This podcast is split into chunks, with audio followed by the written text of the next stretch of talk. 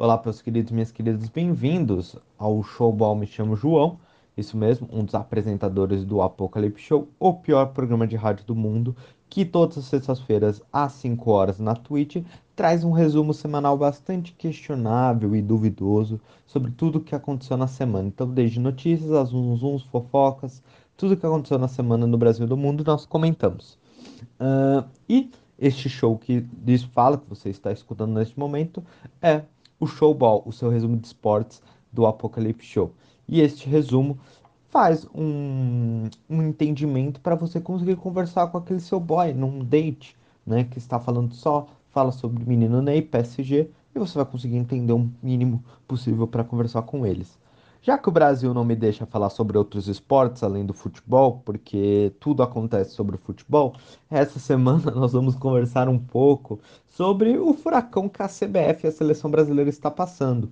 Em meio de disputas a vaga da Copa do Mundo de 2022 no Catar, o Brasil passou por uma série de turbulências, principalmente já que os jogadores e comissão técnica estão juntos, fechados por uma insatisfação a gestão da CBF em relação a aceitar um, a Copa América aqui no Brasil como sede, né, como articulação com o presidente, sem ter um diálogo com eles. Também temos denúncias né, que ao presidente da CBF e o seu afastamento, o caboclo foi afastado nessa sexta-feira.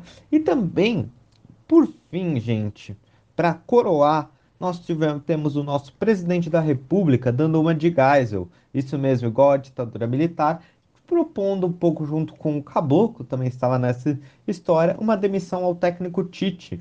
Então, depois dessa turbulência inteira, logo depois da vinheta, começamos a nossa conversa no showball de hoje.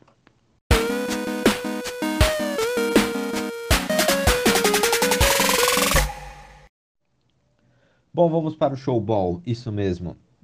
Antes eu vou contar um pouco o que aconteceu para vocês. Isso mesmo, é muito importante eu ir contando para vocês, para vocês entenderem o que, que aconteceu, porque essa é importante a informação. A gente sempre prioriza aqui a informação. E aí depois eu vou dando alguns dos meus pitacos, tá bom? Nessa sexta-feira, no domingo, não, neste domingo, dia 6, a Comissão de Ética de Futebol determinou o afastamento de Rogério Caboclo presidente da CBF. E aí você deve estar perguntando, mas João, o que é essa CBF? Bom, a CBF que está no escudo da seleção brasileira e você que assiste esportes apenas na Copa do Mundo, uh, o futebolzinho nosso do, de cada dia, vou explicar então o que é a Comissão Brasileira de Futebol. Isso mesmo, ela tem como objetivo liderar e promover e fomentar a prática esportiva do futebol no Brasil. E aí ela faz isso a partir da gestão da seleção brasileira de futebol masculino né, e feminino e a estruturação e organização dos campeonatos brasileiros e competições nacionais. E aí vai desde profissionais, de base e de todos os gêneros. Então a CBF atua nesse aspecto, tá bom? Então, para vocês entenderem o que é a CBF. E ela responde né, às confederações de futebol, né, estaduais de futebol, que são as federações estaduais de futebol, eu acho que é isso. Federações estaduais de futebol, peço perdão se eu falei errado, confederação é o que reúne todas as federações, gente. Só para vocês entenderem. Então, as federações estaduais de futebol que organizam os campeonatos estaduais, né? E também aos clubes da, dos campeonatos de Série A e Série B, muito mais próximos. Eles que decidem também o futuro da CBF, quem está no comando, tudo isso. Então, é um resumo para vocês, tá bom? E aí, os membros explicando, voltando sobre o caso Caboclo, os membros da comissão de ética enviaram uma ordem né, à diretoria da CBF para que o dirigente fique de fora do cargo pelo menos 30 dias, com possibilidade de prorrogação para se defender devidamente a denúncia de assédio moral e sexual protocolada por uma funcionária da CBF na última sexta-feira, que foi informado pelo GE, né? Primeiramente pelo GE, que é o site da Globo de Esportes. Então, foi tendo uma denúncia grave, tem áudios vazados sobre isso, então ela está muito bem embasada essa denúncia. Não é uma denúncia apenas de redes sociais, ela foi formalizada uh, e está seguindo os ritos uh, da investigação, de tudo. Então, tudo isso está sendo investigado e certamente o caboclo não retorna para o cargo. Né? Se tem uma situação dentro interna da CBF que ele não retorna porque ele não tem mais força política para retornar e muita pressão interna e externa para que ele não retorne já que ele está meio fora de si, parece, né? Porque foi muito aconselhado que ele se afastasse do cargo de vez de receber o afastamento, porque era muito dado que isso ia acontecer. E gente, vou ensinar uma coisa para vocês agora neste momento. Muitas vezes, uh, as denúncias, né? Se tem muita denúncia no meio público, ah, tal pessoa fez isso errado, outra pessoa fez isso errado, mas muitas vezes ela se mantém no poder, né? Por quê? Porque ela ainda tem um fator político, de controle político muito forte nas relações lá estabelecidas, as relações políticas. E é isso faz a pessoa se manter no poder. Caboclo se ruiu as suas relações políticas, toda a sua maneira e base para se manter no cargo não se tem mais. Então ele caiu com essa denúncia. Né? Fora isso, gente, e aí para a gente resumir, para eu entrar também um pouco na minha opinião sobre isso, a relação do Caboclo com os jogadores e comissão técnica da seleção não era boa. Né? Os atletas estão insatisfeitos com a forma como a presidência da CBF conduziu a transferência da Copa América para o Brasil. Lembrando que no, no acho que no último showball eu falei um pouco disso. Não, no Brasília Hour eu falei sobre isso, porque, gente, parece até um Brasília Hour, né? O nosso resumo de política, todo esse aspecto do showball, que me acha muita coisa política. E aí eu vou conversar um pouco sobre isso com vocês também logo depois mas né, é, toda essa situação gerou um constrangimento para os jogadores e comissão técnica. Também, né, e aí já falando, eles, a comissão técnica também ficou muito constrangida porque nenhum dirigente ter se pronunciado publicamente sobre a transferência da competição para o país. Lembrando que os jogadores e seleção e todo o Brasil descobriu isso através de um comunicado da Comebol. E isso foi feito de uma maneira às pressas na segunda-feira da segunda para terça. Lembrando que eu não conversei isso segunda com vocês, porque isso surgiu na segunda tarde, então nem consegui conversar muito com vocês sobre isso. Além disso, gente, também tivemos alguns zum zums, isso mesmo, sobre uma demissão do Tite, ou afastamento. Antes tinha algumas conversas sobre Tite pedir demissão, né, por conta do seu da sua opinião, está fechado com um grupo sobre, a, uh, sobre participar da competição, né, da, da Copa América e isso, a participação dele né, no banco junto com eh, jogadores podia levar né, a sua não participação à sua demissão, mas também tem um zum zum zum para isso acontecer. E muito de pressão de Caboclo, que tinha essa pressão de estar tá insatisfeito com o Tite, principalmente pelos sua, membros da sua comissão técnica, que ele não via, né, ele já tinha falado isso o Edu Gaspar, já tinha vazado, o ex-chefe né, da o ex-gerente de futebol, não sei como que é o cargo, mas era o cara que cuidava mais das relações dos jogadores, Tite, com toda a comissão técnica, junto com a CBF, né, os diretores da CBF. Antes o Edu Gaspar, agora é o Juninho Paulista. Também ficou muito chateado o Caboclo com toda essa manifestação de jogadores insatisfeitos, né, na sexta-feira, né, na quarta-feira, quinta-feira mais ou menos, antes deles irem para Porto Alegre, Juninho Paulista foi muito questionado por Caboclo porque não conseguiu conter os ânimos da seleção, né? Dando entre aspas, porque eu lembrei dessa informação. Mas também teve um zoom sobre a demissão do Tite. Além do Caboclo, também uma atuação do presidente da República, né? o Jair Bolsonaro, agindo para conseguir ter a demissão do Tite e o Renato Gaúcho assumindo uma pessoa mais próxima dele. E aí, entrando um pouco, primeiramente, sobre esse assunto. Presidente ele tem outras prioridades além de se preocupar com, com o, o time de futebol. Eu acho que ele não deveria atuar uma com o Geisel, eu acho que era o Geisel na época da ditadura militar, e que o ditador, na época, em 1970, afastou João é, Saldanha, João alguma coisa, gente, perdão, vou pesquisar aqui e aí logo mais eu volto para vocês. Isso mesmo, João Saldanha, isso mesmo, ele era técnico antes de em 1970, antes da Copa de 1970, porém ele tinha fortes é, relações com o Partido Comunista Brasileiro. Isso mesmo, ele até tinha carteirinha do partido e aí isso gerou um constrangimento e foi afastado.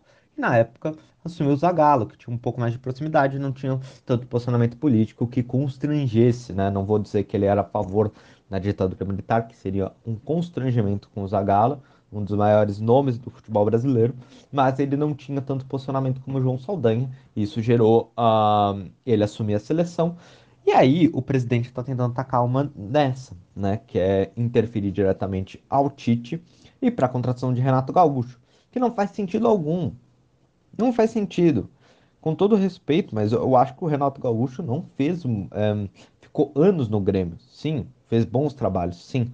Mas não acho que ele tem um repertório técnico para assumir a seleção brasileira e trazer uma melhora da seleção brasileira do Tite comparado uh, com uma seleção dele. Além disso, não acho que o, tra o trabalho dele uh, do Grêmio nos últimos anos não foi, não foi positivo. Não acho que foi bom. Eu acho que foi sucessivos fracassos. Claro, se mantendo sempre disputando títulos, chegando semifinais de, Libertadores, mas não acho que tenha evoluído. Você tem a sensação, pô, o cara tá cinco anos no cargo, beleza mas eu vejo a evolução do Grêmio a cada ano, um conceito de jogo, algo que acho interessante. Não, eu acho que o Tite ainda é melhor e merece finalizar o seu trabalho. Você está trabalhando. A... Ele, o Tite já tá, gente, já ficou dois anos, eu acho, na seleção. Eu acho que ele assumiu em 2018 ou 2017, né, a seleção brasileira. Então, teve todo o ciclo para a Copa do Mundo da Rússia em 2018. Está com a seleção até agora a um ano quase da Copa do Mundo de 2022 se troca o técnico. Não faz sentido. E principalmente por conta que o presidente quer ter o um maior controle sobre a seleção brasileira e quer usar a seleção brasileira como fator político. E aí eu não sei, eu acho que esse áudio nunca vai chegar até os jogadores da seleção, mas não faz sentido algum os jogadores quererem ser utilizados como manobra política. O jogador da seleção brasileira não tem que ser olhado como um fator político. Eles não podem querer ser usados com isso. E eu acho até constrangedor ver às vezes o presidente da República pegando a taça do Brasil, levantando e tirando foto junto com eles. Porque isso gera um constrangimento para eles. Um constrangimento de falar, pô, vocês estão junto com esse presidente. Então, meus caros, vamos tomar muito cuidado, principalmente vocês jogadores. Tenham cuidado com isso, comissão técnica. E eu não tô falando pra, ah, mas João, eu tenho meu posicionamento mais de direita. Beleza, cara, mas não queira que a instituição de seleção seja usada como manobra política de político. Isso eu falaria para qualquer um. Se o presidente fosse o Lula, eu ia falar isso. Se o presidente for o Dória, né, o Dória levantando a taça, também falaria isso. Não acho que nenhum presidente, nenhum político pode usar a seleção brasileira e nenhum time de futebol, clube de futebol, para o seu benefício próprio político de promoção, tá? E aí vamos entrar pro caboclo. E sobre CBF. Eu acho que a CBF, e aí eu quero entrar um pouco nisso, eu acho que a CBF precisa de uma reestruturação de imagem da CBF perante a sociedade.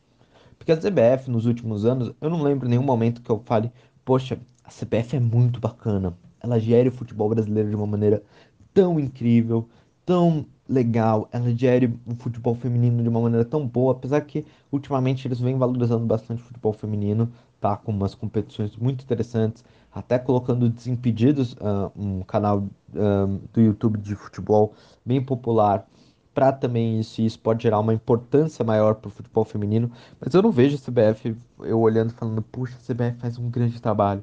Nossa, o trabalho de base da CBF, ela vai fazer no futuro a gente chegar a competição. Pô, a CBF gere o futebol brasileiro, os campeonatos brasileiros de uma maneira exemplar, que faz com que os clubes ganhem mais, que a gente promova o futebol de uma maneira bacana.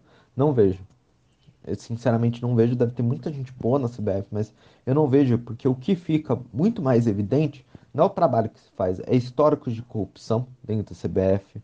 E isso tudo é muito exemplificado pela figura do caboclo agora né? Quando o cara uh, usa de manobra política para trazer uma competição que não faz sentido para o Brasil, fica com conchavo com o presidente da República, sabe, para tentar ganhar de forma popular tudo isso. Então, não é articulação política, gente. Parece muito um conchavo de duas pessoas querendo usar uma competição para, promover algo meio Copa do Mundo, meio espírito nacionalista, para se manter no poder quando você tem esse tipo de denúncia. Isso só agrega a história de pessoas que, gente, estão afastadas da CBF, não podem entrar, estão afastados pela FIFA de poder participar do futebol, como o Marco Polo, o último presidente da CBF. como o Ricardo Teixeira, que foi reconhecido em casos de corrupção, e, entre outros presidentes, que eu esqueço o nome, gente, são muitos presidentes, mas esses históricos só traz uma péssima imagem para a CBF perante a pessoa que deveria ter credibilidade para gerir o futebol brasileiro. E aí o futebol brasileiro fica à deriva, quando fica com chefes que parecem mais políticos, políticos tradicionais.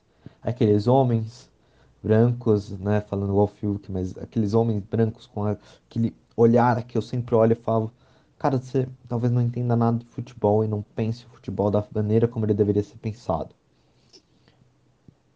É esse é o ponto. A gente tem que reformular esses pontos. Reformular aspectos dentro da seleção brasileira. Para que esse tipo de insatisfação que os jogadores tenham não aconteça. Que os jogadores tenham protagonismo na escuta. Que a gente valorize o futebol. Que a gente valorize a formação de base.